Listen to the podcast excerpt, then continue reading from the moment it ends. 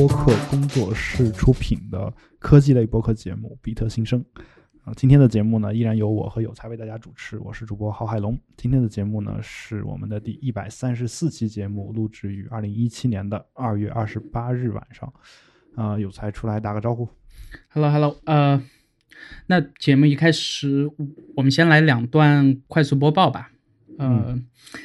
第一段呢，就是紧随着这个 Instapaper 的脚步，呃，Pocket，也就是另外一个它之前最大的阅后记，呃，叫什么？应该叫稍后读对，稍后读。但我天天用那个什么英文啊，你用的是英文。对，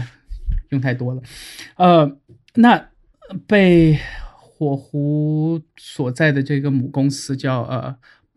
Mozilla，对吧？你确定这个读音是对的？呃、Mozilla Mozilla 还是对啊？哦，我不知道该怎么读，其实。然后、哦、呃，被他们给彻底收购了。然后根据这个博客里面所显示出来的信息，会在将来的一段时间把这个 Pocket 给彻底开源嘛。然后呃。我不知道该怎么看这件事情，因为我想了一下，嗯，呃，你觉得在用这两个服务的人多吗？我觉得，呃，就是相对数量应该算是少数 OK，因为其实，呃，首先来说，我我对以我对人群的一个观察是这个样子的，就是很多人会跟我抱怨说，这个网上就是看电脑的时候不容易专心，就是。啊，比比如说很多这个喜欢读纸质书的，或者说是喜欢读 Kindle 的，就是他会觉得说我看电子屏幕就特别容易分心，呃，所以呢，呃，在电脑上阅读这件事儿本身就变得比较少，再加上现在这个手机的这个呃发达以后啊，就是其实呃在电脑端看东西的人其实没有那么多，而手机端看东西的人呢，呃。我感觉就是说，他也不会这个大段大段的去看。如果是这个样子的话，呃，基本上这种稍后读的服务肯定只能局限在一个比较少数的这样一个人人群当中。对于普通人来说，可能直接读网页是没什么大问题的。这是我的一个感觉啊。就是当然我知道我们的听众当中肯定有很多在用这个稍后读的一些服务啊，但我觉得总体来说，可能还是一个呃，还是一个少数啊。这个。我为什么会得出这个结论呢？是因为很多人他给我抱怨这个，他看网页端或者看电子书啊，包括在线的电子书，就在电脑上看的时候读不进去，或者说看手机的电子书读不进去的时候，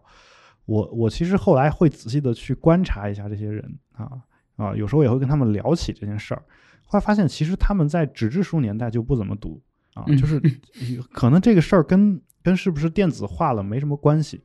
啊，就是说，整个人群当中读书的人其实是越来越少了。这件不是越来越少，而是说相对来说，它是一个少数，或者说呃，经常读书的人，至少在国内。对，然后呃，然后我我想的，当然这个事儿不一定是坏事儿啊，就因为书本身也是一个载体。然后你如果就过去，比如说我们没有别的载体的时候，我只能只能通过看书来学到一些东西啊，比如说我们怎么去啊制作一个手工的作品，然后这个时候我得照着书一步一步的去做。啊，但是呢，现在有各种各样的视频啊，或者说图片的这样一些讲解，那我觉得这个呢，可能做起来可能会比看书要更快一些。所以对于这部分知识呢，我的一直以来的态度呢，就是说，可能你不看书啊，反而是件好事儿啊。但是还有一些知识可能就是得通过这个文字来表达。那这个这种情况呢，我我其实还是希望大家能够有更多的人去看啊，去读书。啊，但这个是个题外话，就因为人群当中本身喜欢读或者说经常读这种长篇大论的人可能是少数，那其实这两个服务对我们来说的就是用户也是少数，但是呢，它的绝对数量可能还是比较多的，就是其实还是有很多人的，嗯、就哪怕说我只有程序员在看用这两个东西，我觉得也是挺多的一个数字了。嗯、呃，就是、对，但。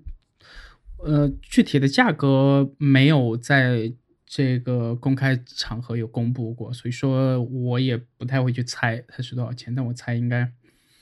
不会特别多吧。对，然后，呃，当然我我我其实可以再说一说一嗯补充一句啊，就是本身这件事儿是跟开源有关系的嘛。嗯，如果这两个服务本身程序员用的比较多的话，那开源啊，就你刚刚其实也在私底下提到过，说你你不觉得这个开源对这个软件本身有什么太大的意义？呃，这个其实我觉得这本身就是开源的一个意义所在，就有可能这个 Mozilla 这个公司，嗯呃，Mozilla 还我我不知道怎么读，就叫它中文名嘛，它中文叫就呃谋智网络是吧？啊，好像是，啊嗯，就是就他们的这个运营的这些人也未必知道这个东西应该怎么办，就是所以他才开源嘛，就这是很多人开源的一个理由吧，或者说一个理由之一吧，就基本上是这个这样的一个情况。因为你开源了之后，由于很多这个懂得写程序的人他在用这个软件，那么当他遇到自己独有的、特有的那些诡异的问题的时候，他就有可能会想到直接在这个开源的这个基础上，再就是衍生一个新的版本出来。那这个版本一旦被这个就是呃就是这个主版本给接受了以后呢，我觉得有可能会创造出一些我们之前不知道的一些需求啊。当然，唯一需要注意的就是不要干成一个原来 Evernote 那种感觉就行。OK，其实啊我突然想起来，这段时间，呃，根据那个 Pocket 的呃，尤其是在桌面端和这个 macOS 上这个原生客户端的进化，其实可以看出来，他们之前已经很缺人了。就是这个 macOS 的版本，嗯、超过一年多没有过任何的更新了。然后这个嗯网页版呢，其实。呃，也是体验不算是特别好，就是如果和呃，比如说我自己会用的这个 Pinboard，对吧？或者说，呃，和这个 Instapaper，甚至和这个 Safari 自带的这个 Reading Mode，对吧？这几个比起来，它的排版啊、字体啊等等优化，其实都不算是特别好的。但，呃呃，有一点我还是要承认的，就是至少在这些年的使用中，它的服务器同步的这个稳定和及时性，一直是给我的感觉是要比 Instapaper 是要好的。那再加上前段时间 Instapaper 没被收购多久，就出现了服务器宕机超过好几十个小时的事情嘛。然后，嗯，呃，那当然他们自己这个解决的方案和整个这个善后写的那篇这个博客，呃，还写了一些关于这个呃去怎么抢救服务器的细节的东西。那偏技术的东西可能要大家自己这个下去看了。然后，呃，其他也没有太多好说的，就看看这件事情该怎么走。那我还是希望有个竞争者能留下来，可能是最好的。对，虽然说我也确实，我我好像只买过一一段时间，可能都是以前某一个这个 bundle 里面 给的一年的这个高级会员吧。然后呃，其实高级会员在他们这里面缺失了很多我想要的功能，对，所以说就导致我自己常常读很长的文章的时候，其实还是到 Instapaper 里面为主了，那包括推送到自己的这个 Kindle 账号，对吧？嗯呃，包括字体和排版和包括背景颜色，我一直都不是特别满意。嗯，也不能手工去调。对，然呃，其实高级账号里面现在至少在 iOS 上还行吧，但是呃，我记得前段时间应该是去年的冬天吧，我我注意到他们在这个安卓上面有一些还挺大的改变，就是呃会推一些他们根据你的这个这个呃常常存的一些东西嘛，然后根据他们自己的这个机器学习和大数据抓取的点，然后来给你推荐一些东西。然后我用了一段时间，呃，嗯感觉还不错。但这个功能我我不知道为什么到现在还没有推到 iOS 这边来。对，因为在安卓上已经存在了快半年了吧，我猜。对，因为比较缺人嘛。对，但呃，是那如果之前是因为钱的问题导致他们进化的速度或者扩张的速度或者服务的一些质量上出现了问题，那我希望至少这次被收了以后，呃，火狐那边应该一直都不怎么太缺人。对，钱倒是不多，而且很多都是从这个 Google 啊，包括之前的雅虎，呃，去和他们谈判，就是设为这个火狐浏览器的默认这个搜索引擎嘛，然后包括赚一些这个广告费之类的，然后主要是靠这些了火狐，但是呃还还有包括一些其他这个开源基金会给他们的这个捐款，呃嗯但如果能让他们更好的撑下去，我觉得也未尝不是一件好事吧，对吧？嗯，OK，那呃，这个等后面有更新的这个发展，我们再跑回来聊聊看。然后下一个我自己是特别兴奋的，因为啊这个 SpaceX 在呃长时间的准备以后，终于在上一次人类登月四十五年之后，预计会在明年，也就是二零一八了，对吧？嗯呃，二零一八年的某一个时间点，应该是它官网上用的词是这个 late。那一般来说，在英文里用 late 呢，就要重名的就要重新发明这这个冬天了嘛。对，然后我猜就应该是十一月、十二月那个时间点了。然后，嗯呃。呃呃，他们和那个和这个呃美国国家航天局，也就是大家所熟知的这个 NASA，嗯呃，也得到了他们特别多的这个资助，不管是钱上的还是这个技术上的嘛。然后，呃，也会在和之前唯一一次人类登月的那个阿波罗号同样的发射平台上去发射。嗯，对，这个这个我觉得还是挺有历史意义的。就，呃，然后有两名已经交了这个保证金的，然后这个、呃、个人嗯宇航员，对，应该是从今年年两个两个富富豪嘛，据说是。具体的身份还没披露吧？现在，但根据他能交保证金这个事儿来说，对，这这我猜一般都是几嗯百万到上千万刀这样的，嗯，差不多吧。然后，呃，两个人，呃，然后会在这之前有一有两到三次的这个和国际空间站的呃物资的运输的实验和这个对接项目的实验，然后呃最后一次可能才会真正的去把这两个人给送上天，呃，嗯我还是挺兴奋的，因为真的隔太久了。对，我就想，这都快长达半个世纪的时间，就真的再没有这个人类有登上去过。嗯，对。不过就是这个，呃，我我倒是想从这个事儿本身来说一下啊，嗯哼，就是如果你有这个机会，你会去吗？我会，你一定会是吧？啊，对，就我有钱，但是又不是特别多的钱，对吧？你比如说啊我有个，呃，刚好能把门票钱交完，啊然后预计我回不回来都无所谓的那种。啊！但你的意思就是说，比尔盖茨这样的可能就那我不会去，就是我钱啊。太多了，我可能还是会想办法留在一个更安全的 环境里面去享受。但是如果我就刚好有那几千万，然后、呃，对，那我应该会去。对，然后因为其实其实这个事儿呢，就我我一方面是觉得说美国人干这个事儿很漂亮嗯，然后另一方面呢，就是你会觉得如果这事儿发生在中国的话，嗯哼，嗯估计有一个人想去，他们家人肯定得拉着他，死活不让去，对吧？对，这这个但也有可能是就是那人想去，家里人嗯会想方设法让他去，对吧？这都有可能。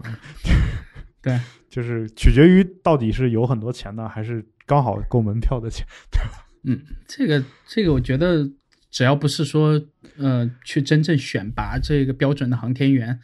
那种标准的话，我觉得普通人要是靠钱能买这个席位的话，还是挺好的。因为呃，应该从我读到的一些消息里面，选航天员的那个标准，应该不是我们大部分普通人可以达到的嘛，对吧？嗯，我觉我估计这两个富豪也不是唯一报名的两个人，嗯应该是唯一符合身体条件的两个人。他他们这个文章里面说，他们会从今年就开始常规的这个训练，然后一直嗯训练到他们这个出发前嘛。对，但是这个像我这样的人，我估计估计训训练三年也也没用。对，但他们嗯毕竟从小是吃这个牛肉长大的嘛，还好应该。嗯嗯，我还以为说这个 啊、就是每天晚上要打守望先锋的话，这个身体训练三年有没有可能？呃，OK，那呃，这两则快速播报完了，然后都是在等待事态的这个进一步发展嘛，然后我看看，对我还是挺希望这两件事情都能朝一个好的方向发展的。那嗯，聊回你今天列的最主要的话题之一啦，对吧？嗯也就是微博，呃，最近或者说已经推出了有一段时间的这个所谓的付费问答嘛，嗯。呃，这个模型，我看你是前几天才开通的呀，对吧？呃，因为它呃是这样的啊。它现在还还不是一个谁都能开通的一个服务，嗯哼，就是有对这个粉丝数啊，或者是这类的东西吗？嗯我不知道但他说他说你可以去申请，啊嗯然后呃，但是申请了他也不一定能给你批下来。然后我这个可能很早就申请了，但是是昨天才批下来啊哇，，但是我估计也没有什么人去问。然后今天我刚收到第一个问题嗯啊、就是表面上看是在问我跟郝海东有什么关系，但其实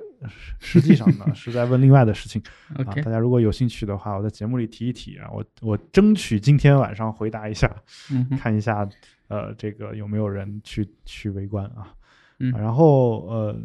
当然今天我要列我列这个话题，并不是因为我开通了这个微博问答，也不是说我想替他做广告或者怎么样，呃，就是我其实是想说的是，呃，就是其实跟前段时间发生的另外一件事情有关系。这个就是我们的一个，也是我们的第二个话题。其实这两个话题我放在一起呢是有有一定联系的，就是关于这个微博的这个某一些呃赚钱的方式的问题。嗯，就是呃这篇文章其实讲的也是这个。他从这个财报当中看出来，就是我们其实讨厌微博很多事情嘛，就比如说，啊、我们讨厌它首屏的那个广告啊，然后讨厌它把我们的时间线给打乱，然后讨厌它这个就是在时间线里面随意的插广告啊，然后反正讨厌很一大堆东西。但是呢，嗯，这篇文章里面说的是，就 Pinvest 上这篇文章说的是，微博会把你对它的每一个槽点都做成盈利点啊，就是你你越吐槽它，你发现它越不改，而且反而反而会变本加厉啊，就是你越哪个点不爽，那个点就会变得更加的让你不爽啊，就这种感觉。其实一直以来，现在新浪微博一直给我的是这种感觉。为什么我我每一次就是说，它其实对第三方的这个客户端限制特别的严格啊，我每一次都想切回到它的这个客户端上，就是自己官方客户端上。呃，主要是因为有时候有一些事情你必须要跳转到官方客户端上才能完成呢。呃，所以呢，我有时候会想说，我干脆就用一个就算了。但是呢，每一次我都最后都忍忍不住，我得继续用这个第三方的客户端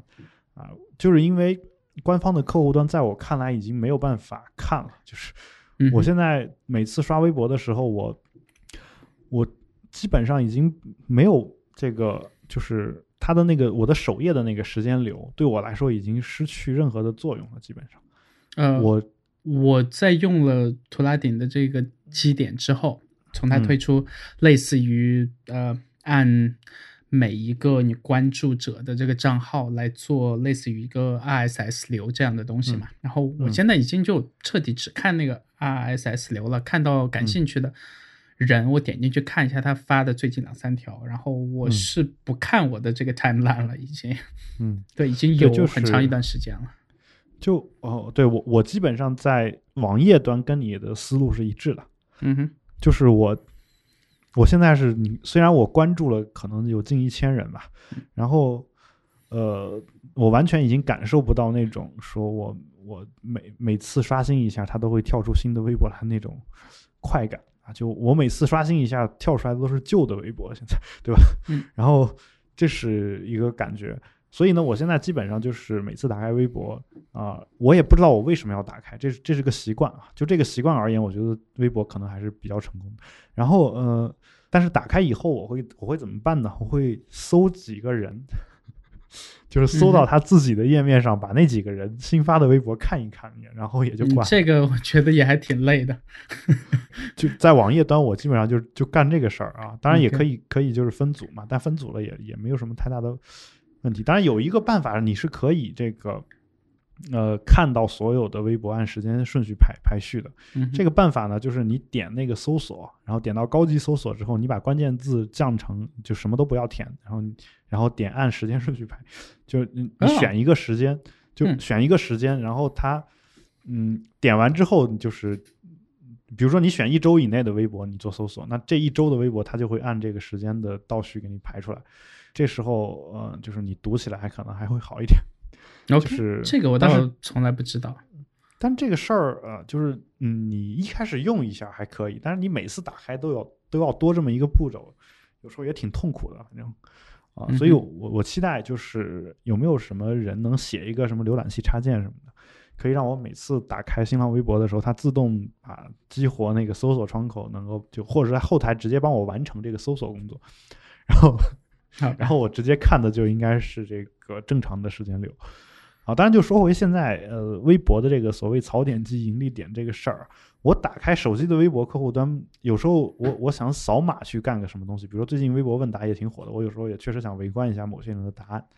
但是扫码那个钮经常是被一个其他功能的东西给覆盖的，我不知道你嗯，对知不知，道就什么红包啊，什么这个雷达之类的东西。你必须先点一下红包或者雷达进入之后，然后再退出来，然后第二次点才能出现啊、出现这个扫码的这个功能。对，这个和他们在官方客户端里面的有多账户的人，你去切个账户，我每次都在切完账户里面，切完账号之后，就想把这个客户端给彻底删掉，因为那个过程太痛苦了。嗯，对，而且就是，呃，而且就是说，嗯，整个时间线它打乱了，打乱了之后呢，我之前其实呃，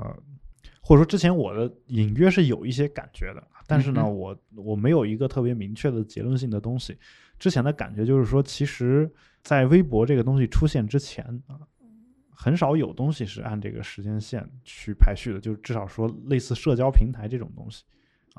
它基本上比如说像论坛，它都回帖会上浮啊，虽然那个也可以认为是时间线吧，但是说这个那个帖子发出来的时间，其实并不一定是啊、这个它原来的就并不一定是按那个帖子发出来的时间那样排的，对吧？然后就是有一些网站它会做一些这个编辑精选，比如说博客虽然是按时间顺序排的，但是那个博客托管商的那个主页，它会精选一些别人的文章放在首页上，然后那个首页上的文章呢，其实也不是按照一个时间顺序去排列的。那我觉得我在微博上的逻辑其实一直都有人在反映嘛，就是嗯是按照很很很很森严的这个等级制度来排列的嘛，对吧？比如说啥啥啥颜色的微啊什么之类，然后你大概能看到它的。呃，这个几率比看到其他的可能没有 V 或者比他的 V 要低一个等级的人，可能频率要多很多嘛，这样的东西。然后再加上一些什么什么评论什么之类的，好像也会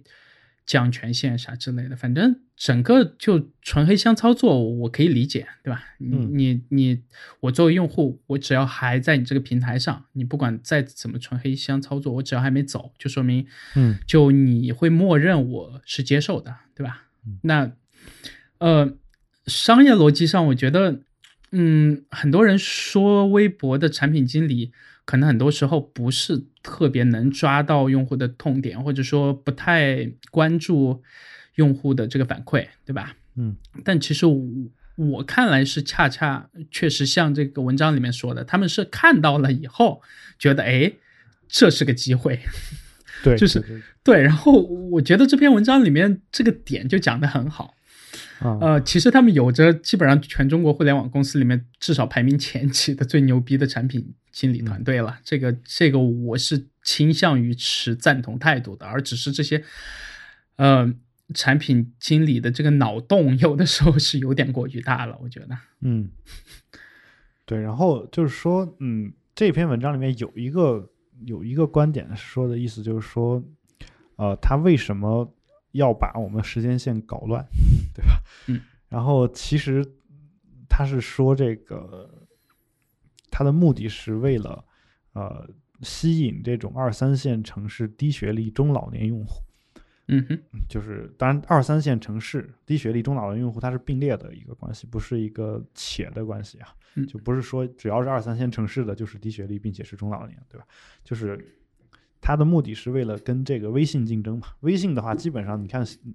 呃，我们父母那一辈的人，就是只要他还在用这个智能手机的，基本上都已经会了嘛。而且基本上也不是我们教会的啊。我不知道你你你的父母是不是你教会的，但是大部分都是父母之间，就是父母的那个同事啊、朋友之间互相教着教着就会了，对吧？嗯，就是也不用我们去教嘛。所以其实二三线城市的中老年，他们用这些东西用的用微信用的其实是非常的娴熟的，但是微博就不一样了。所以它里面讲到说说需要他们需要吸引这部分人，而这部分人呢说是。说基于兴趣位置和内容质量的乱序时间流是降低这部分用户使用门槛最重要的举措之一。嗯哼，对，然后我其实在这儿啊、有一个疑问啊，就首先他这个结论我有时候是倾向于支持的啊，就因为可能呃这样的人可能接触的更多的是过去的媒体和网络啊，那么过去的媒体和网络，正如我刚才所说的，可能是微博之后或者 Twitter 之后才有这个按照时间流倒序的这个呃就公共的这种平台嘛。所以可能他看到这样一个经过兴趣啊什么的筛选的乱序的时间流，就人工挑选过的，或者说像是被挑选过的这样一时间流，可能会舒服一点。但是有时候我也在想啊，首先朋友圈本身就是一个乱顺序的时间流，嗯哼，然后呃，所以其实他们对顺序时间流，我觉得也有可能是能适应的。当然这个我没有做过调查，新浪微博的产品可能是做过调查的。但是反过来，我还有一个疑问，就是难道不能让我们自己去选择吗？就是他们也许你可以默认是说，按照你们现在调整完了以后啊，乱序的这个方式去显示，难道就不能让像我和有才这样的用户，你把它哪怕哪怕把这个功能藏在特别深的地方，能给我们一个开关，让我们登录进去之后就默认顺序的显示时间流？你这个问题问的很好，因为之前是出现过这样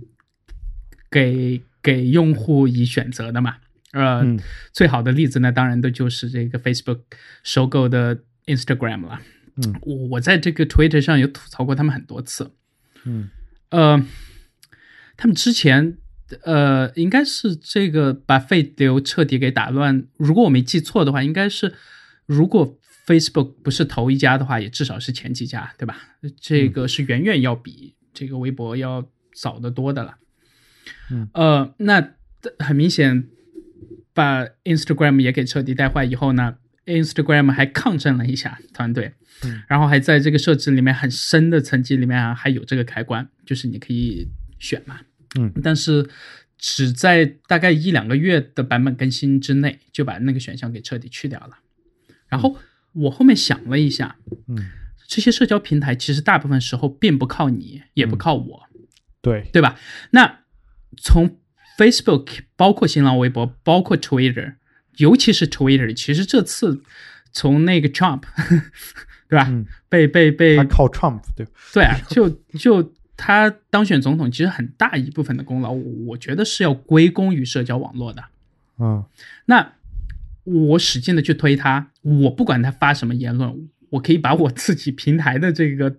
所谓的底线给拉到最低。但是我只要把这些所谓的极端活跃用户，或者说极端受关注的人嗯的这个层级给推高，或者他们的这个互动，对吧？嗯呃，把这些所有的类似于 KPI 这样的东西给提上去，其他人我不在乎的，因为大部分人，大部分新用户，包括绝大部分呃这几年的用户吧，既不是你这种，也不是你和我认识的绝大部分人，就他们他们是真的，我有认识很多人看微博的时候和看今日头条或者看快手的心态是同样的心态，但是这个很明显，泡社交网络时候的心态已经和你和我有了这特别大的差距了，对吧？像嗯可能我现在或多或少泡微博，我当然是不会从上面汲取太多东西了，但是我还是希望有碰到呃，对吧？有有有比较合拍的朋友，能就一个很特定的话题能展开讨论啊，然后有这个发散性思维啊这样的东西了。但是其实他们对绝大部分呃朋友来说，你就看今天我记得有个朋友发说，呃，微博头条其实就是现代年轻人的这个新闻联播嘛。嗯 这个我是同意的呀，因为你去看那个头条上面的东西，就是和这个明星传绯闻啊，然后然后那种很吸引眼球的东西，其实和今日头条上面的东西完全没有什么差距的。那这个这不应该不叫新闻联播，这个玩意儿早年间叫八卦杂志，OK，那先不管它是什么吧，然后娱乐新闻。对，呃，重点是如果推他们，能让我平台吸引到更多的新用户，或者更多的、更多的能和他们互动的人，而不是呃愿意有自己去分成很多自己的小圈子，然后去形成自己的这个独立思考，然后然后去反对很多。规则的这些人，我觉得这平台这样下去也挺好的呀，因为它就是为它特定的这个用户而生的。那呃，包括 Twitter，其实 Twitter 的算法，当然至少在我自己的体验下面，要比微博要好很多嘛。这个我之前在节目里面有提到过。那 Facebook 就可能更直接了，就直接把时间流打乱以后，其实你去看，我嗯基本上每次在这个网页上，呃，打开我的这个 Facebook 主页，前面的都不是我朋友发的东西，都是和这个 Facebook 有有有签类似于这个新闻分发协议的那些新闻媒体了。就 其实变相的 Facebook 现在已经是一个这个新闻平台了，和呃带一点社交属性的这个 Flipboard 差距并不是特别大。嗯然后就更别说我我自己在用社交网络的时候，基本上是不太喜欢去分组的。嗯对，因为我喜欢就是在在在在刷的时候有那种类似于跳跃性思维，而嗯不一定需要对吧？比如说分这个金融圈，分这个互联网圈，分啥啥啥圈，然后看完这一堆人发的东西，基本上发现大家都在说同一件事情，这个是我特别不喜欢的。但他们把时间流打乱，最主要的目的就是让我们强迫喜欢，就是看所有人在发同一个东西。然后去加强某一个特定时间段内的特定事件的这个话题量嘛。这个嗯我觉得从产品呃形态上来说是没错的，但只是说，嗯，在丢掉我们这些我们自以为是的觉得是核心用户的人以后，嗯他吸引到的用户能不能把我们这些人的这个坑给填上？这个是我现在目前担心的。但我觉得倒也没太多可以担心的，因为总会有新的平台出来替代的嘛，对吧？长江对啊后浪推前浪，但是是这样呃我想说的是，这个前浪它其实不想被后浪所替代嘛，所以它要改嘛。啊，它其实所谓不想被后浪所替代的话，它其实是想说想想干一件什么事儿呢？它目的其实是想吸引大多数人啊，而不是吸引所有人。嗯呃，所以其实从你的分析来说的话，他们这种做法可能有一定道理。比如说，呃，就因为我我我感觉我刚才的想法也是有一定道理的，因为、呃，它可以做到说在吸引新人的时候没有让我们觉得难受，就是它就只需要加这么一个功能，而且这个功能之前它是有的，它是它其实并不是说要加一个功能，而是说它只要不删那个功能就行。嗯，但是呃，但它没有没有就是一直以来把那个功能给保留了嘛，所以这是我的我的我认为我自己的道理所在。但是反过来按照你的那个说法呢，嗯，比如说 Twitter 就是靠川普才火起来的，假设。啊或者说这一年多吧，对这一年或多。多或者说他是呃他是靠这类人发的这些东西才呃引起大家这个关注的嘛。嗯。那他给我推这个人啊、难道说没用吗？我觉得也是有一定作用的。就如果他不推的话，有可能我的时间线上没有这个人，嗯，没有这个人的话，我其实也不太会想主动去关注他什么东西。但但是如果如果推上推的好处是，他很多时候给我推一些真的是呃，我真的会感兴趣的人。但是嗯到目前为止，新浪微博给我推荐的所有人，我没有关注过任何，就是嗯推的全是什么网红，然后再加上他的广告。你真的有的时候看到有些广告的那个设计感还 OK，就是还能忍，嗯然后你就去点一下，你会发现它广告描述的内容和你真的点进去的东西完全是没有任何关联的。嗯这个是我自己特别不能接受的，你知道吧？然后，就是天堂的广告，对呃，这两个点我觉得是时间流上我自己用起来特别难受的一件事情。然后加上很多其实呃平时不怎么交流的朋友嘛，啊、那可能更长的时间，呃，由于我的粉丝量太少，或者他们的粉丝量太少，然后其实导致这个看不到对方很弱的社交里面，他们把本来可以稍微变强一点的社交变得比以前可能还要弱得多。这个是我特别担心的，因为其实我之前有在这个微博上有吐槽过嘛，就是嗯我自己在看到有大 V。就传统意义上能打为什么互联网营销账号那种啊，对吧？然后包括一些什么这个简书推荐作者，这个我真的没有说去歧视你们，我只是呃，该怎么说？就是你可以说你是一个写字的人，你是一个作者，你是什么，但是你没必要把平台推荐什么之类这种东西给抛上来。这个，呃，我自己呃不是特别欣赏吧，对吧？嗯，那呃，我之前在微微博上有吐槽过，就说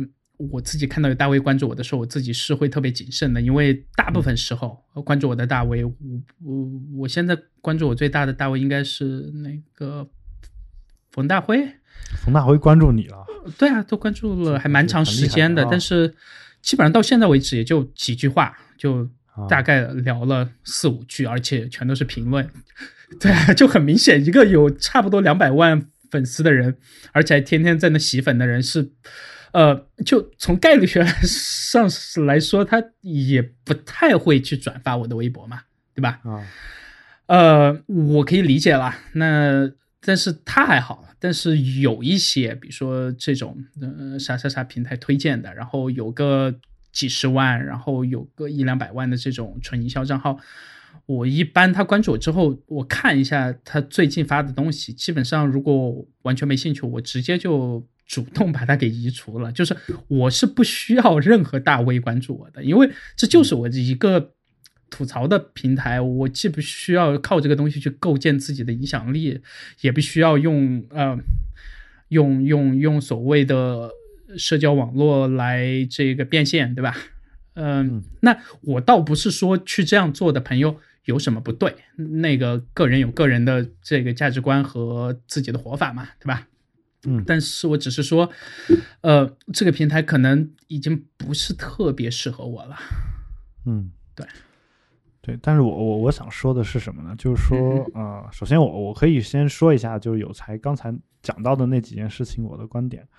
啊。首先就是关于这个某某平台推荐作者这个事儿，就这事儿其实，嗯，怎么看吧，就有点像我们在名片上印这个某某公司总经理，什么哈佛大学校友这种，就类似这这样的一些东西，就是有时候呢，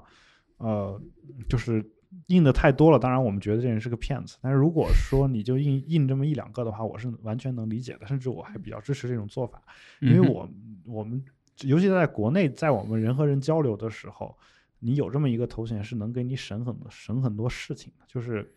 就是初期的时候，在人建立信任的时候，我我很奇怪的一点，或者说也不能算太奇怪，但是我知道知道背后的原因在什么地方，但是确实现状就是很多人特别看重你的那个背景，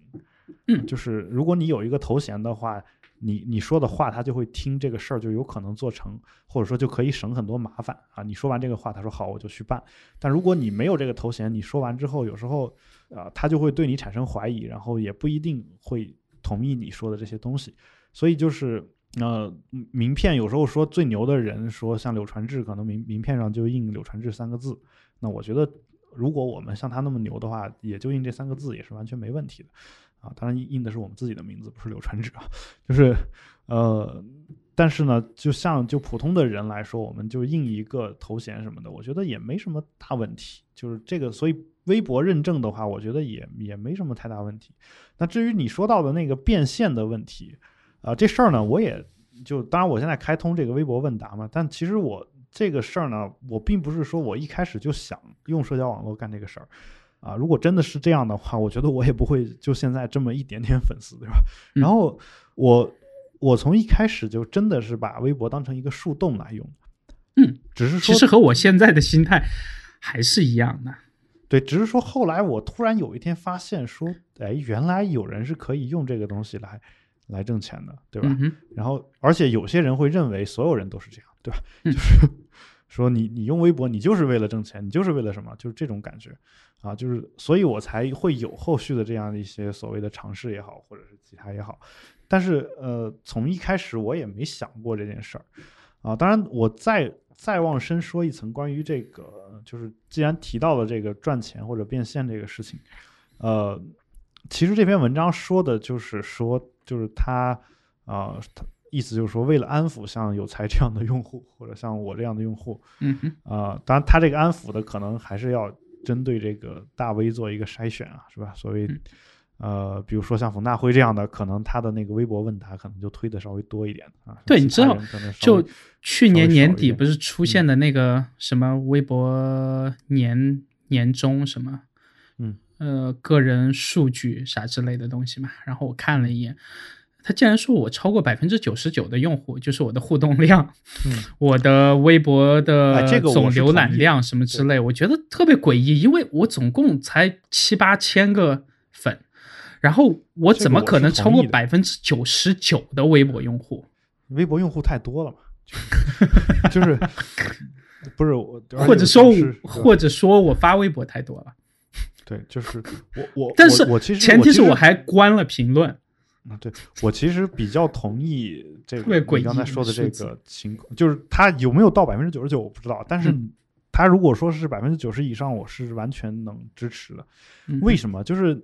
你看我我的粉丝当中，我也经常清，然后也没什么僵尸粉嗯哼，啊，对，然后当然粉丝这个词，我就直接用了微博的这个说法。那其实我我也不觉得他就一定会很喜欢我、崇拜我或者怎么样，嗯，就是关注者而已，对吧？嗯就是呃，我的关注者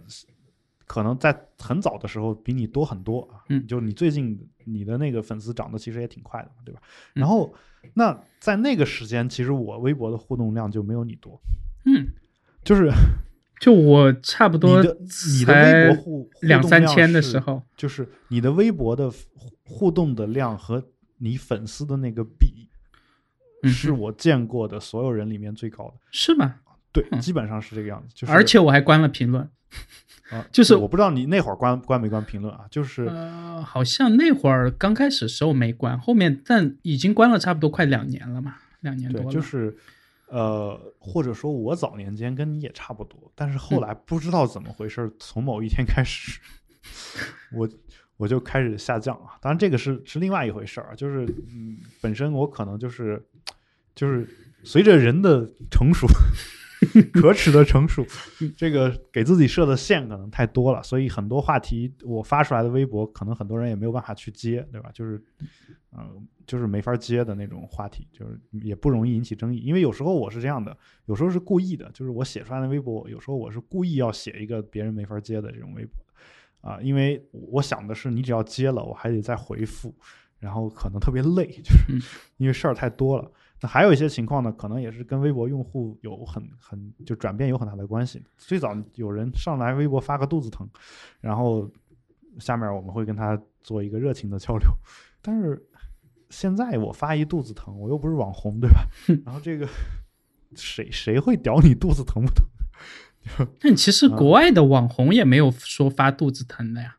国外的这个明星，所以说我这段时间再加上在看呃、嗯国内直播的这几个平台嘛，对，嗯。因为想着和朋友做一点这方面相关的事情，呃呃，确实我就我没办法从我的角度出发去理解他们，就是嗯。我已经和那个朋友说了，我说我不喜欢国内的这样的玩法，就或者说我也不懂他们的玩法，可能他们变现的渠道啊什么之类的东西，我可以在知乎上面找到答案。但是至于说就我自己的出发点而言，我看不懂，包括微博的这个呃付费问答的模式，对，因为这又要讲到从我自己的这个角度出发了，我还是相对于比较信奉，就说嗯嗯，要么就别问。关注你的人要钱，嗯，就像这种这个小钱就别要，一旦你要，所以我应该定价两千，对吧？对，你要开口，就呃两千是给那个老罗定价，那这个对他来讲可能又算是笔小钱了，对吧？啊，那可能对于你和我，如果我们有一天真的要开口要钱的话，嗯，就比如说一年卖个一次 T 恤。或者说我自己开这个呃付费邮件这件事，就是我要么就有一个持续的关注度，嗯，但但我仍然不会说像这样呃一笔一笔的要，这样我总觉得这个模式倒不是说有点有点有点从下往上的呃那个感觉，只是说我自己可能不太能接受，嗯，对，那。这个还是我就是自己的感觉嘛。对，然后呃呃，我我的感觉是这样的，就是怎么说呢？就他这个事儿呢，其实是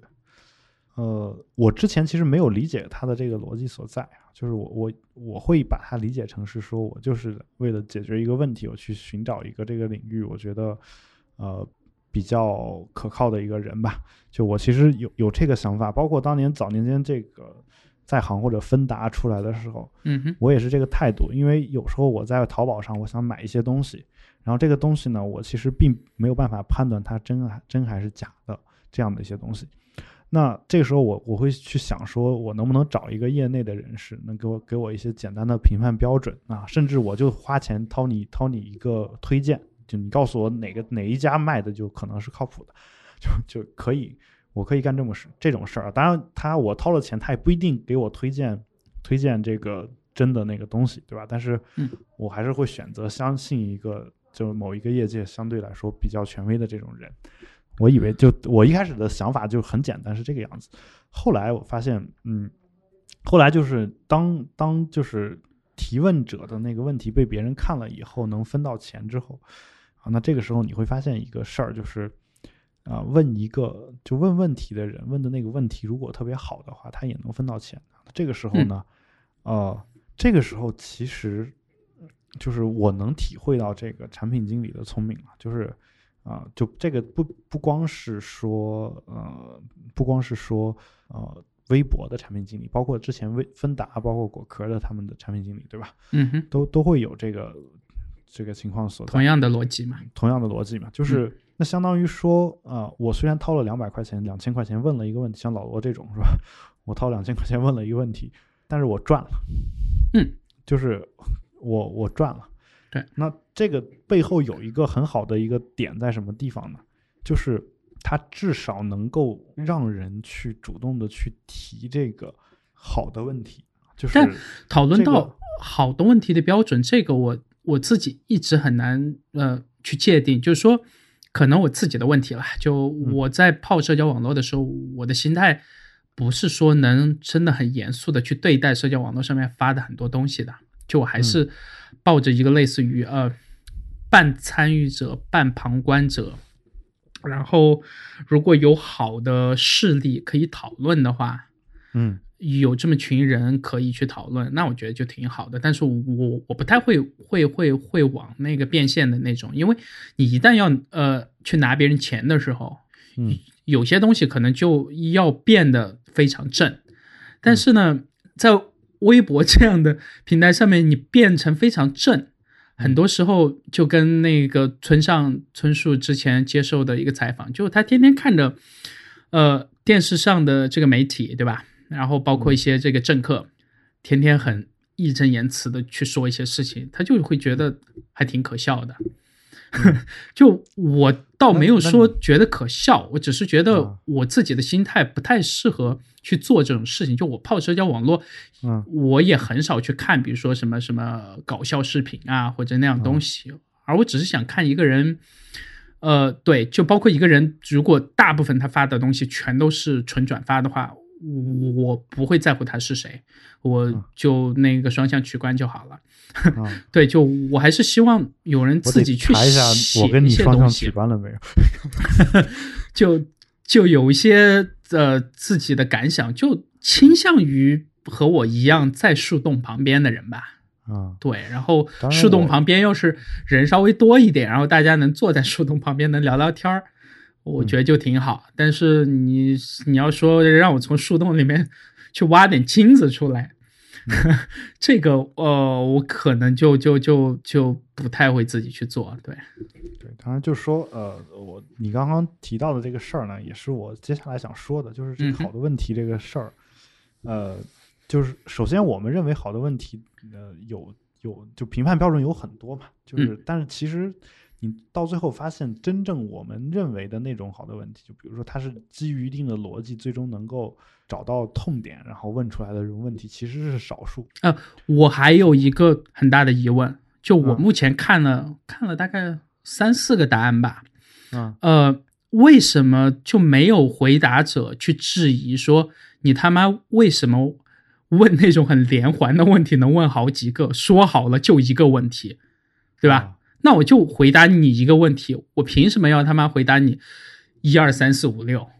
哦，这个我一直特别奇怪，就是说你问一个问题就好啊，嗯你要再问第二个，那你再花第二个钱。对，对，我觉得这你的逻，辑是没错的，但是就是说，你作为一个呃回答者，嗯哼，就是呃，我作为一个回答者，我肯定会这样。不，你其实可以只回答一个嘛，对吧？对，当然，对吧？就是你也你也但我发现去说他问的不对，呃所有人，如果是我的话，我肯定会说，啊就是看到绝大部分人问的问题都是一都是就是想用那二三十或者四五十块嗯。去去了解我整个人生经历了，都感觉有那种，然后我就嗯。觉得这个事情特别诡异。我我倒是这么这么去想的这个问题啊，就是我我好的问题不好的问题这个先不说，嗯就是你你知道知乎上经常问的最早年间也被大家骂的一种问题叫如何评价什么什么什么，嗯，就是那个其实被一些人认为就不是一个特别好的问题。我也觉得从来不是啊。嗯对，但是他那么问你是可以答的呀，对吧？嗯就是其实任何一个问题都是有答的方法的，就是其实有时候你并不是在想说这个问题问的到底合理不合理或者怎么样，就包括那五六个问题，呃，那种答案，你就说啊，我你可以上来说我的问题定价是呃多少钱一个啊，嗯所以第一个问题的答案是什么什么什么嗯啊。啊，只回答这一个，或者怎么样说？我觉得这个才是偏正常的逻辑，或者说更符合所谓的契约精神嘛。对，但是其实其实是这样的，这个分人嘛，有些嗯人这么回答，大家觉得就挺开心；OK，有些人这么回答就会被骂死。这是 这是就是人和人都不太一样，对吧？有有这种情况。但是我我想说的是什么？就是说，其实这个问题你到最后发现啊，就是会变成一种就是为了吸引人的这种问题。而什么东西最吸引人呢？啊，名人的隐私是最吸引人的，对吧？嗯就是呃，我们所喜欢的、我们所崇拜的那个人的隐私是最吸引人的，或者说我们想成为的那类人的隐私是特别吸引人的。嗯，所以到最后，其实你就发现，就是说啊，比如说问罗永浩，像你这样的人的生活是怎么样的，对吧？然后就是，那我就问有才说，像你这样的就没，就是对吧？就我可以就是。或者说，我可以再问一些，比如说像我们的朋友这个图拉顶啊，什么刘毅啊，说像你们这种搞独立开发的开发者的生活究竟是怎么样的？就是其实更多的，当像那种东西的话，其实你可以从他的生活的细节当中看到一些自己未来可能的一些发展方向。如果你立志于干这个事儿的话，但有些时候其实就是为了纯为了就是偷窥嘛，就就满足我们的偷窥欲。嗯，当然，就是就是你，比如说我我问王思聪一个问题，说你那么多女朋友，你顾得过来吗？对吧？这个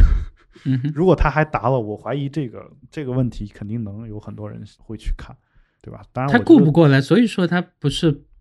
去年时候还弄了档节目吗？对我我不清楚啊，就是因为我没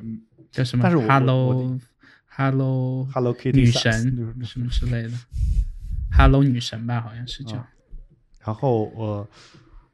我是觉得像这种问题，其实又变成了一个娱乐化的东西，就是嗯就像你所说的，其实微博根本是没有办法很正的去做一件事儿的，它嗯。到最后彻底又又会变成一个娱娱乐平台啊，所以其实你也没有必要去觉得说一个政客可笑或者说怎么样，其实微博里面的东西，大部分人是变不成一个政客的。虽然有一些人会问你很严肃的问题，但是这个严肃的问题，它也只会基于到一个很浅的一个层面，就是就很表面的一个东西啊。OK，从这个意义上讲，其实我还挺怎么说呢？虽然我这么说，我一直也是罗永浩粉丝嘛，但是我还我我其实没有想到他会把一个问题回答那么长，就是嗯哼，就是太长了，而且他几乎里面每一个问题都问，呃，都都答了啊。就是这事儿也也嗯可能是嗯被公司的这个 PR 给憋得太久了吧？啊、好吧，啊，就有有有这样的有这样的一个情况吧。但是就是说，从微博的这个从这篇文章的分析来说啊，微博就是为了安抚这些所谓的大 V 开了这个问答啊。如果他真的有这个心的话，理论上是不是应该把我们问答的这个微博稍微多推一下，对吧？我我不清楚啊，就看看情况吧。但我估计我我也不太指望从这儿能获得些什么，因为我的问题一个就二十五块钱，目的是为了能喝杯咖啡。但是啊，呃，你在开的时候，那个微博的协议里面有说他们平台是提掉多少嘛？比如说这百分之十或者百分之二十之类的。啊，没注意啊，没注意吗嗯没没打算去靠这个挣钱，所以也没注意。他会抽，他肯定是会抽的，但是我没注意。对啊那不然没有没有达到第一个问题嘛，所以其实嗯我也不知道。啊 OK 然后呃啊，然后呢，就是其实微博一直以来对人是划分好几等的这事儿，我也知道。虽然我我不能算是最最顶层的，但是好像也不算最底层的。嗯经常转发抽奖这事儿都能落在我头上，就是我我我其实是这个这样一个人，一般情况下我是不主动转发任何抽奖微博的。就比如说我有一个东西东西我喜欢，我我会转发他的官官方的微博的微博，但是我如果那条里面包含了抽奖的信息，一般情况下我是不转的，就是很少会转啊。就是但是呢，有时候也有时候是我我没看见，直接就转了啊。还有的一些时候呢，是这个官方的微博好像除了这一条也没什么别的好转的，就我就想转他这一条里面写的这个信息，我就会转。但就在这种情况下，我还经常的能被抽中奖，嗯哼，就是，但是很多人跟我说，就他们就没有啊，所以好像是说加了微的人抽奖更容易一些。啊、包括我不知道，反正我最近我只记得一个数据，就是我拉黑了，最近两个月拉黑了超过两百个人。对，然后呃，然后就像比特新生，我们官网官官方微博自己抽奖，我自己中了两回吧，嗯，对吧？就这那个是因为我要转发宣传嘛，但是 其实挺不科学的是吧？对但我我觉得你在抽之前就应该屏蔽几个人，说这几个人不能得奖。好，那我 就过会儿去官方官微上把你先屏蔽了呗。啊、是吗嗯？OK，但是不是我的意思是说，他应该是让我可以转发，但是我不参与抽奖，有这么一个选项，嗯，对吧？然后嗯或者说我可以就是你你你如果嫌做产品麻烦，你可以加一个标签嘛，就是我加个不抽奖三个字的一个标签，嗯，啊，然后我我我转发的时候把这个标签带上之后，那你你在统计的时候就自动把把这个人给过滤掉就可以了。那这样的话，整个微博也能够给我产生一个比较好的感觉嘛，就是当时当时其中有有这种感觉，这感觉其实也是你刚才所说的一个后遗症吧，就是我总觉得微博好像运营起来会比较比较诡异。我觉得我一开始上来不是为了去抽奖呀什么的干这个事儿的，对吧？所以所以就我很少转发，甚至我觉得跳回跳回这个社交网络这事儿，嗯呃，至少我自己私人生活中见到的和社交网络相关的，不管是视频直播，嗯呃，包括新浪微博，然后还有包括这个，包括这个 Same，嗯，还有一些其他的各种大大小小的，就我大概见过四五个产品经理吧。然后嗯我发现，你必须要真的懂人性之恶，嗯才能去当社交网络的产品经理。你要是只懂人性的这个美好，你真的是没有办法的。对，就是、哦就是你如果很多时候天天天天就你自己觉得天天晒晒看书啊，这个花花草草，这个蓝天白云，啊、或者呃去哪儿旅行的这种照片，对吧？或者嗯诗词歌赋，在这个高大上一点好了。嗯你不管晒什么，都没有晒一个行业的内幕，或者晒一个明星的这个私生活来的高嘛。对，嗯就是就他们真的要过自己那个心里那道坎儿。就嗯其实我认识的里面有两个人，他们自己都是从来不关注这些事情的，但是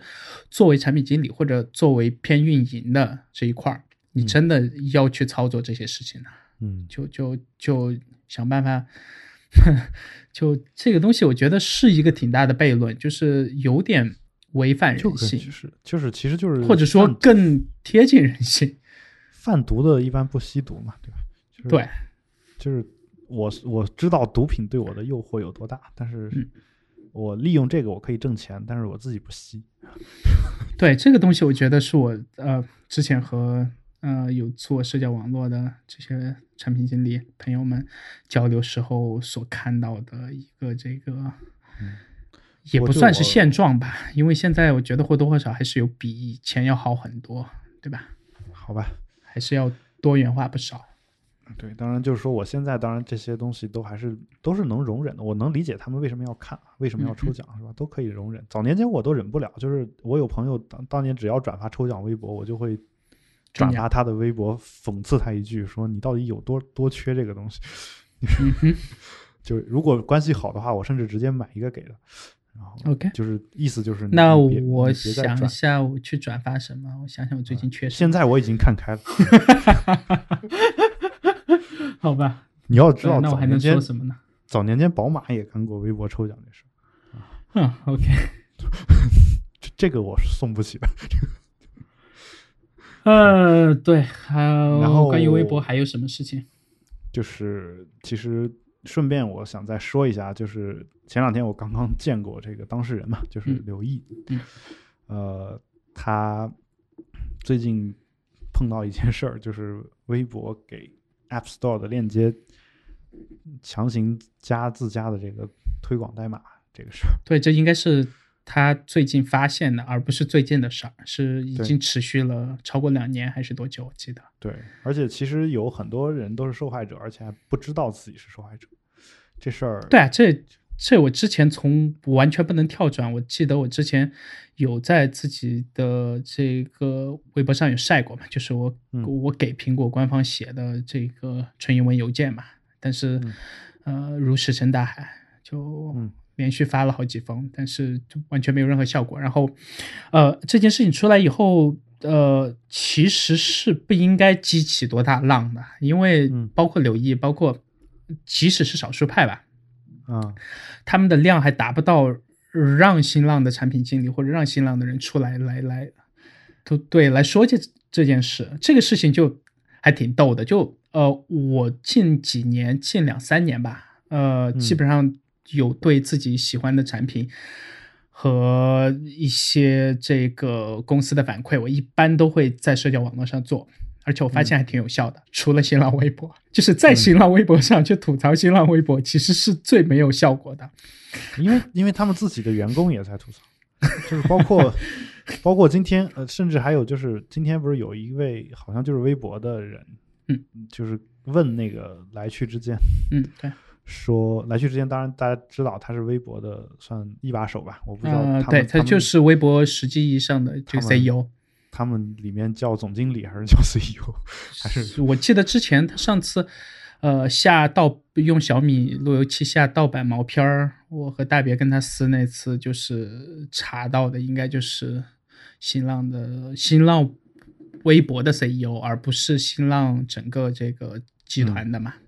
对，今天有人问他，就是嗯也是新浪微博的人问他说怎么看待这个食堂的这个菜的问题，嗯就里面会经常吃出虫子啊、头发什么，嗯 各种乱七八糟蛋白质，然后向公司反映了无数次，这个最后的结果就是，呃，大家认为公司不会管这件事情，我好像转发那条，但其实我是没有去看答案的。对他没回答，就 OK，就这这就是截止我看到那条微博的时候，呃，他没回答来去之之间，总经理还没有回答。OK，对，就呃，跳回这个 App Store，他们植入自己的这个码，然后包括、呃，包括在服务器端控制可以跳转的这个 App Store 官方链接的事儿。嗯呃，其实没有太多好说的，因为后者已经我已经说说了还蛮长时间了，光给苹果投诉、就不知道有投诉有多久了。那后面这件事加入他们自己的这个推广码这件事，其实性质真的是特别恶劣的。嗯呃，是那他自己官方说法就是他和 Apple 那边有合作嘛，对吧？然后他们自己平台也是不靠这个东西来赚钱的。但是你不靠这东西赚钱，你平台的用户也不靠这东西赚钱。但是你平台的用户其实是间接是在给你平台赚钱的，因为你如果少了这些用户，就会少其他更多的用户。你的用户少了，你就招不到那么多的广告商嘛，对吧？这个。这个商业逻辑还是挺清晰的，所以说我觉得不管微博靠不靠 App Store 的这个这个这个所谓的推广链接码，呃，来赚钱，嗯我觉得它都是应该把中间的那个东西彻底去掉的，因为它作为平台提供方，其实是没有权利去这么做的嘛。对出对，那当然，那当然他，他非要说他有权利，我觉得也你也不能说他有什么问题，但是呃至少没有这个先例，非常让人在全世界所有社交网络上面，我见过的，到目前为止没有任何一家，包括最恶心的 Facebook，都没有这么做。对，但是就是说，就是你先赚完你用户的所带来的这个体量的广告费，然后嗯然后还要去抠人家这个用户平时靠这个东西来赚一点这个生活费，我觉嗯得这个确实是特别过分的。对，所以我其实在这儿我简单说一下这个东西的用途啊，就是只要你加上这个码，苹果的，就是简单来说啊，就是后面还有一些比较复杂的一些事情，但是简单举一个例子，就是你只要用这个这个链接点过去，然后在 App Store 买了那个应用，然后百分之七的收入会被这个分享这条链接的那个人拿走。嗯，那如果，这个就是你作为一呃，比如说一个营销号啊，或者是嗯这样的东西，那你自己要去苹果官方那边去申请加入这个计划的嘛，那通过率一般还挺高的。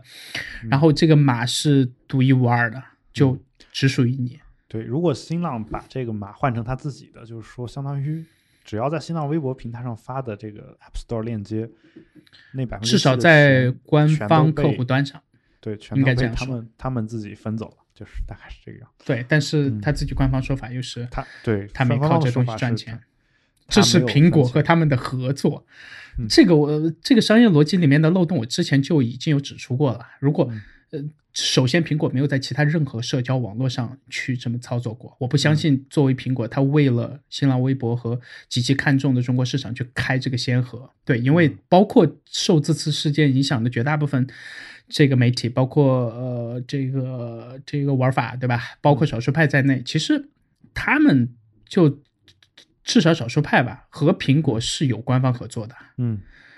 我觉得苹果不是，它首先没这样的这个先例，其次它也不会去开这样的先例，而他不会而且坑自己合作伙伴。它也不需要去去赚那点钱，这钱本来就是他的钱。对，这个这个商业逻辑是特别诡异的。然然然后这个新浪微博说他也没靠这赚钱，那请问那百分之七到底是给了谁呢？给了苹果吗？如果他给苹果，他为什么要这么对苹果好呢？对吧？他明明可以再拿点钱嘛，这是很奇怪。啊然后，然后当然我在这儿顺便也推一下我们的这个刘毅同学开发的这个 app 叫 Price Tag。其实我我自己并不是目标用户啊，就是嗯因为我跟有才可能都属于那种需要就买，然后也不会去看它这个什么时候限免呀什么的，嗯这种除非说我知道他明儿要限免，然后今儿今儿我可以忍一天，嗯。但一般情况下就是想买就买了，对。啊，所以一直没有下，但是他在杭州的时候给我亲自演示了一下这个 app，、嗯。然后我觉得其实用起来还是非常非常爽的，就是你只需要在那个 app，我是一直有用的，只是对只是我不没有付费我是一直有装嗯，但我很少用，因为我暂时没有找到用途。但可能比如说呃，以后嗯它比如说接入这个呃有一些第三方服务商的接口，那我可能嗯就真的会把它用起来。而且暂时我现在也对这个 workflow 这样的东西呃。倒用的不是特别频繁，就之前还在用这个 iPad 时候，呃，嗯用的还算多嘛。然后换回 iPhone 上，我总觉得在 iPhone 上用有点奇怪，就是嗯可能就是屏幕尺寸的问题。啊，就我我简单说一下啊，就是其实它这个应用，比如说你点开 App Store 的一个软件，然后点那个分享链接的话，你找到它这个 app，、啊然后再点一下，它会给你弹出一个关于这个软件的详细的一个统计数据。啊，就那个页面，就是包括那个页面提供那个信息，包括它的整个设计的，就是就漂亮的程度吧，嗯就是说美感啊，我觉得其实都是非常令人叹服的。就是如果对，这个当然和其实可以免费的去下下来先试一下，它里面有一个内购，但是你可以先看一下免费的版本。对啊，就其实和柳毅反正也没太大关系嘛，嗯，就反正是他这个女朋友写的。柳毅也是我朋友，对吧？就是这个意思。呃，然后呃，就是它其实也有一个关于那个 price tag 的一个呃群，就是 Telegram 嗯群、里面，它会每天都会推这个限免呀、降价呀这样一些应用。嗯啊，就我一直加了，然后把它改成静音，然后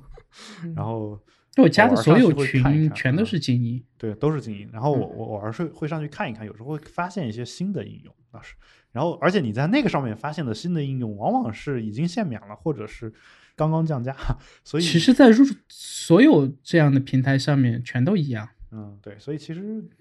主要是其他平台我我需要装啊，就这个东西我不需要装，我直接用一下就可以，对吧？所以所以大家有兴趣可以去看一看啊，也相当于说是我们俩为朋友 打的一个广告。但是呃，就这件事情而言的话，到最后呢，就是其实他是做了做了一个解决的。但是解决到什么程度，其实我们也很难说。解决到就是他发的那条微博可以做到可以跳转，然后嗯其他的微博就仍然还是那老样子嘛，就是就相当于已经把他或者他发的一些微博加到这个所谓的黑名单里了嘛，嗯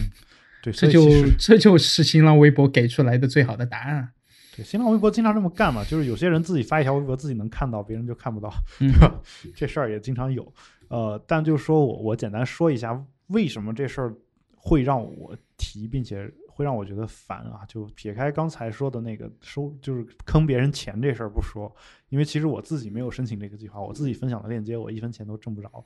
所以其实也无所谓。但是呢。我经常的一个问题就是，每次点开一个嗯 Mac 上的应用的时候，它跳转的是 iTunes，就嗯，理论上讲，它应该跳转的是 Mac App Store。对，然后它跳转到 iTunes 以后，它会你会发现这这个软件是没有的。嗯，然后就很奇怪，就这个事儿，这个我觉得怪苹果，真的是吗？就过了那么多年，不管他管不管这个嗯 App Store 了吧，至少呃，在这个 Mac 上的 App Store 基本上就彻底放任了嘛。嗯，我觉得至少到现在了，你应该让人在 iOS 设备上能买到这个 Mac 软件。那至于我什么时候安装，嗯，那是我自己的事儿，对吧？但我愿意嗯掏这个钱去买，你能管得着吗？或者说，或者说我在这边买完，如果我开了，比如说这自动下载个对，那我回家的时候我就能用了。这个对体验的提升，我觉得当然是有帮助的。但是对而且而且帮助。Google 一直都是这么做的。对而且如果这个软件有四个 G 的话，嗯，那我白天我在在外面，我直接点下载，我晚上回去直接能用。你就别说这样的全服务器端同步的事儿了，就现在你打开这个 Mac App Store 连个这个 Wish List 的功能，到现在都还没有，对啊，这都已经多少年了，多少年了嗯啊！对，呃，所以说我在想，如果这个 Set App 呃再进化一点点，比如说在比现在的这个软件数量多呃对吧？多个一倍吧。我不管我用不用得上，嗯，你都会定。我就当去支持他们了。对，因为我我其实就是 set up 这个我们也说一下啊，就是其实、嗯当然，其实我自己呃有才不是问我们说这个最近要开始收费了嘛，就是应该是明天就要开始收费了，对吧？对。然后呃，这个我会不会继续用，或者说大家都会不会继续用？我其实是一定会继续用的。嗯这个倒不是说说里面有些软件我没有或者怎么样，其实大部分软件要么有，要么我有替代的这个版本啊。比如说嗯它最近新加了一个软件叫那个嗯 Better Deep 吧，就是那个嗯哼呃解压缩压缩解压的那个软件。然后那个其实我其实一直用那个 Entropy，然后两个其实功能差不太多，然后也是一直以来是就是在这个领域被推推荐的两款付费应用嘛，就一这两嗯款同时推荐的，一般都是，呃。而其他的像比如说像什么 Ulysses 这种就根本不用说了，是吧？对那这个这些都就是一个重度用户。对啊、然后包括 Paste，然后包括什么 Image to Icon，哎 Clean Image to Icon 是吧？Clean My Mac，Mac 这些我全都买过。对，就是基本上我要用到的，我全都买过。嗯啊，但是我现在的做法是把我买过那个我删了。我嗯这个我用我用 Set App 其实我有同样的的感觉，就是它的更新是纯后台的嘛，嗯，然后我每次打开全都是最新的版本，这嗯。个给人感觉其实很好。但是有一点，他们到现在在官网上稍微做了一点点这个声明，但我希望他们就可能要把这个呃这方面的声明写得更详细一点。嗯。对，因为这个东西本来就是给呃长时间会选择去用这个 Mac，然后在 Mac 嗯上去做一些事情的人准备的嘛。那用 Mac 和用 iOS 的人会有一个同样的心情，就是我的东西应该要比用 Windows 的时候应该是要安全点的，对吧？那嗯我希望他在后台做的这些事情，不管是他加角标或者学这个 Dropbox，对吧？在这嗯个文件夹上面加一个可点击的这个 icon 也好，或者甚至说侵入系统的这一个 dockline，加那个，然后包括在这个 Launchpad，就整个这个逻辑是很混乱的，就是你只用在一个层级里面去加，而不需要在我系统里面方方面面东西都加，这个会给用户一种很强的压迫感。这个我和他们团队的呃其中一个叫叫这个 Mark 谁之类的有大概来往过几封邮件，这样，然后我给他们有提过这个问题，我说，呃呃，不光加新 App 或者更新的时候有提示，就我希望。就我希望在安全这方面，包括呃这个呃包括这个 macOS 从两前两个版本开始加入的这个纯沙盒机制，这些东西我觉得你们都应该把它写的特别、特别详细和清楚。就我我希望我你不管是前台更新还是后台更新，你再带来极好的体验之后呢，还是在安全这方面应该有比现在更高的这个优先级。嗯对，大概是这样。这个是我目前我还没有看到他们做出特别大的改变的地方，而且直接把我整个 Launchpad 莫名其妙加了两三个页面，这个事情我其实还是挺难接受的。嗯，对，好吧。对这个 Launchpad，其实我也我也会觉得有点困扰啊，但其实我一般不用，所以还好。对，就就还是不太用啊，我常用，啊，我经常常用，对，因为我还是挺喜欢用触摸板的，对，就哦我自己不太喜欢用鼠标的一个人嘛。我们用键盘呀。是，但但是那个你你你手常常放在那，然后几根指头往中间一划，那个快感和和用键盘上按一个键，嗯的感觉还是不太一样。可能触摸的感觉更滑一点吧，给人感觉对，就它侵入系统的每一个层级有一点过了，我是觉得大概是这样。对，不过最近其实有有所改观，我知道是就是我没看到有所改观，就他自己这个。主 App 更新的时候，我都不知道他什么时候更新的。就，这个是不知道的，但他把 Launch Launchpad 这这边做了，现在做了一个调整，他把一些软件放到文文件夹里面去，就他自己做了一个哦 Set App 的一个文件夹，然后就是呃，我我这不太清楚它的逻辑，我这还没有哎，我这所有的还全都是在外面。呃，就是它有一个 Set App，然后括号 Other，就基本上我的感觉就是，你用的多的软件它在外面，用的少的软件我觉得它不是是有那个下载的过程的嘛，其实对吧？你要那个下载完你才能打开嘛。嗯我觉得我下载完的你给我显示出来就好了，你不下载那你放在你自己的这个你说的这个有一段时间是这样的，对啊，我觉得那样的方式就是很明显。你说的这几种情况，我在它这个应用上都遇见过，嗯哼，就是就这几种解决方案吧。嗯，然后但是只是说我不太清楚它背后的逻辑是什么。就有一段时间我打开它文件夹，发现只有一些应用，它不是所有的都都在。然后可能就是想让你觉得，呃后，来我就即点即用。对我我想找一个就是我就是之前没有下过的，但是想用的一个软件。嗯，然后这个时候呢，我我一开始嗯不知道在哪儿去找，然后点点了下它的那个，就是呃就就那个 menu bar 的那个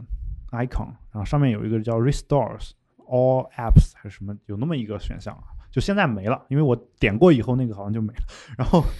然后我点完之后，就它把所有的那些隐藏的 app 又出来了，就是。我我我不清楚，就是他是不是在这这些方面在做一些改进，但我估计肯定是会会有一个改进的，就包括现在他加的那些角标什么的，在第一版的时候其实是没有的。我觉得要是我是他的话，我甚至给他们写过一封邮件，就建议，既然是嗯。纯订阅制的话，那能不能在最初期直接就是只放这个纯年订阅，但是把那个年订阅的价格降到，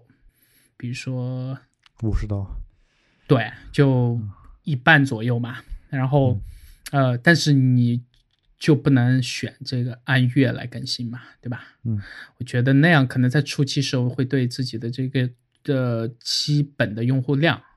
嗯会有挺大的提升，但是后期的话还是要靠它不停的去这个加东西嘛，对吧？对我感觉就它有可能采取的一个商业模式是后期会阶梯涨价，然后，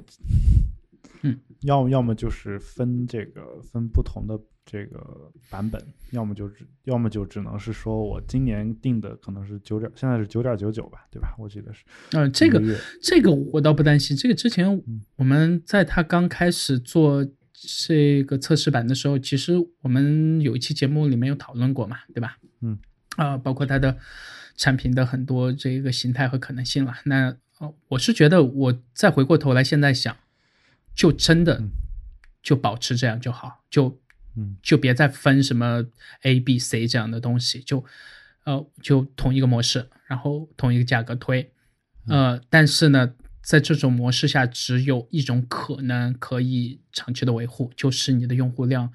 或者你的年付费更新的长期的这个订阅用户，对吧？要达到你初期的一个平衡点吧。那嗯。我猜他们的平衡点应该是至少在两千左右，嗯就是差不多有两千个人，对，嗯大概那个量。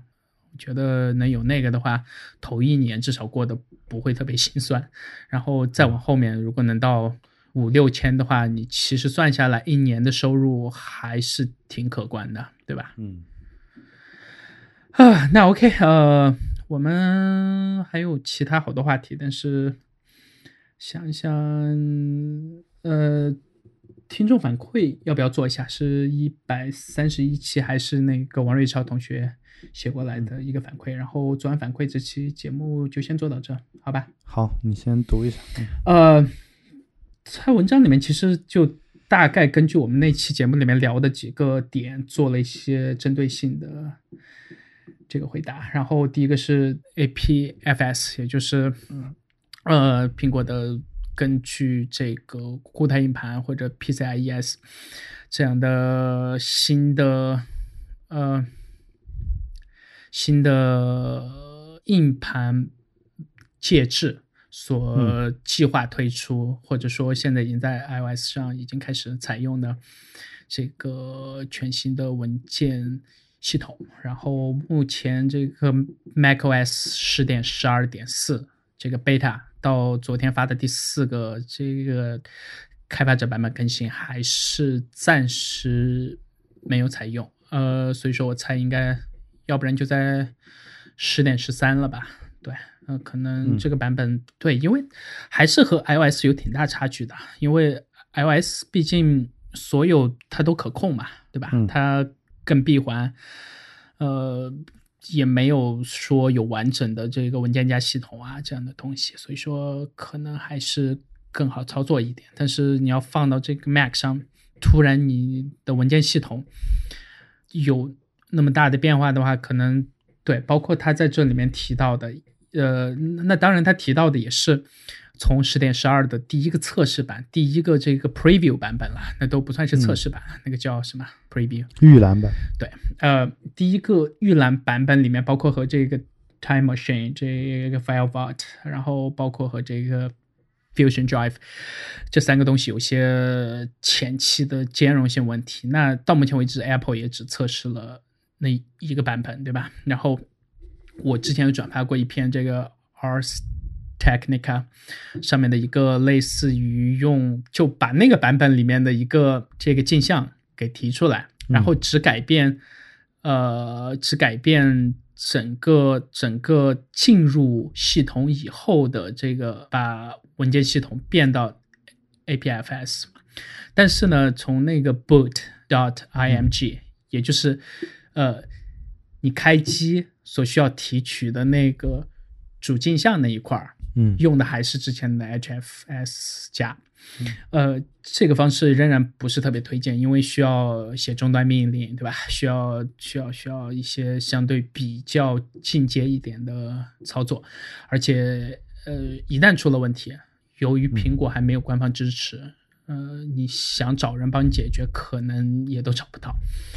呃，也没办法彻底去这个回滚，因为回滚其实这还是挺麻烦的一件事儿嘛。呃，那关于和这三个东西的兼容问题，我觉得应该会在正式版发布的时候会被彻底解决。呃，至少，嗯，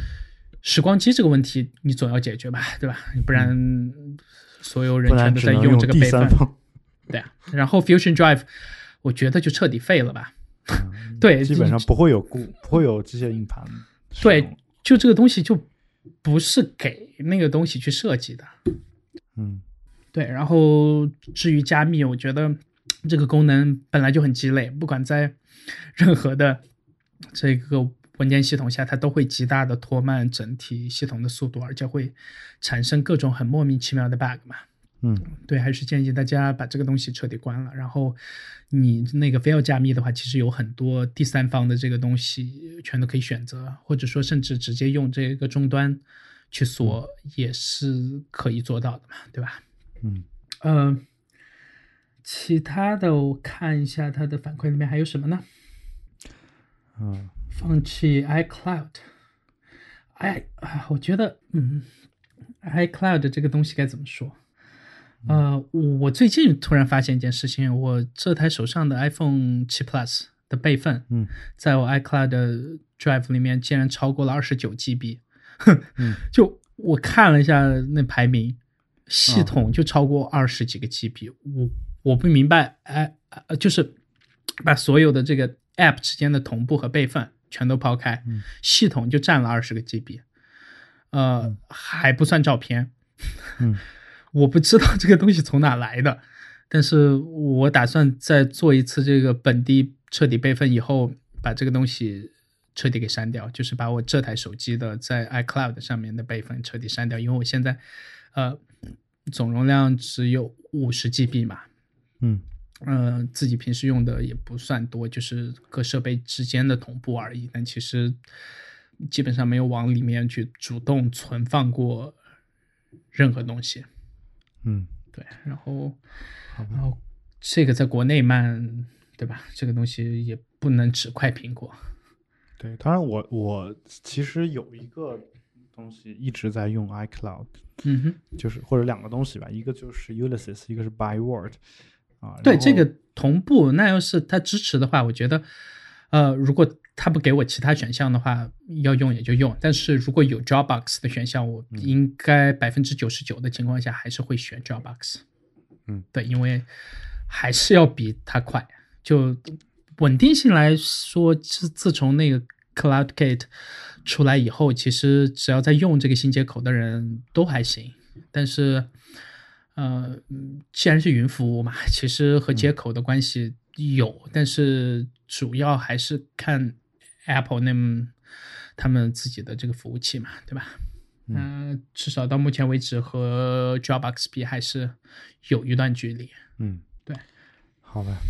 嗯、慢，嗯、离线这个也没有太多可以说的，因为然后要英特尔的第八代芯片，其实我自对我前几天看到那个 AMD 嗯出了最新的这个十二核还是十几核的，呃呃，包括这个消费级市场的四核以上的这个挺专业的 CPU 了。然后看了一下英特尔那边的反应，就我我和大别是一直私下里认为，像英特尔这样的，对吧？就就就嗯这个能提出类似于摩尔定律这样公司的人，是应该有自己所谓的黑科技的，就是突然看到对方放大招以后，他能他能对吧？他能出一个东西，然后能把对方的所有光芒全部彻底掩盖掉。但是从这些年，至少在移动平台终端上，高通和其他厂商对它的这个打压，对吧？嗯呃，一直到这一次，是我对他还挺失望的，因为这一次他他大概过了两天就做出了一个很直接的反应，就是把现阶段的这个 Kaby Lake，也就是第七代了，对吧？呃的那个价格全部全线给降了，就是从百分之十五到百分之二十这个降，那就是他已经想不到其他办法去竞争了嘛。嗯 这个我觉得还是还是挺搞笑，或者说至少我自己，呃，嗯对之前一个不断去推自己极限的这样一家公司有点失望的。对，说实话，对，当然这个我们也感觉能感觉到这是一个嗯呃竞争的好处嘛，对吧？是是当然，但是我总觉得你如果真的对自己产品有信心，你没必要降价，对吧？你对，因为竞竞争对手的产品如果真的没有到足够威胁到你的程度的话，你为什么要给你现在才刚刚出货量开始往上爬坡的这样一款很热的产品，去嗯直接去降这个供货商的价格呢？对吧？这个，呃，对，而且现在绝大部分 PC 其实还没有配上这个嘛，只有一些，比如说这个戴尔的 XPS 系列的高配啊，对吧？然后有一些大概不超过总市场量的百分之十的这个 PC 英是有特尔配的。英特尔给人感觉其实还有一个点在于稳定，好像就是你你对，就是它超频以后啊，或者说它的这个发热啊之类的，确实是有优势的。但是，呃，人家 AMD 靠价格或者靠呃板载的这个一些呃体积上的优势，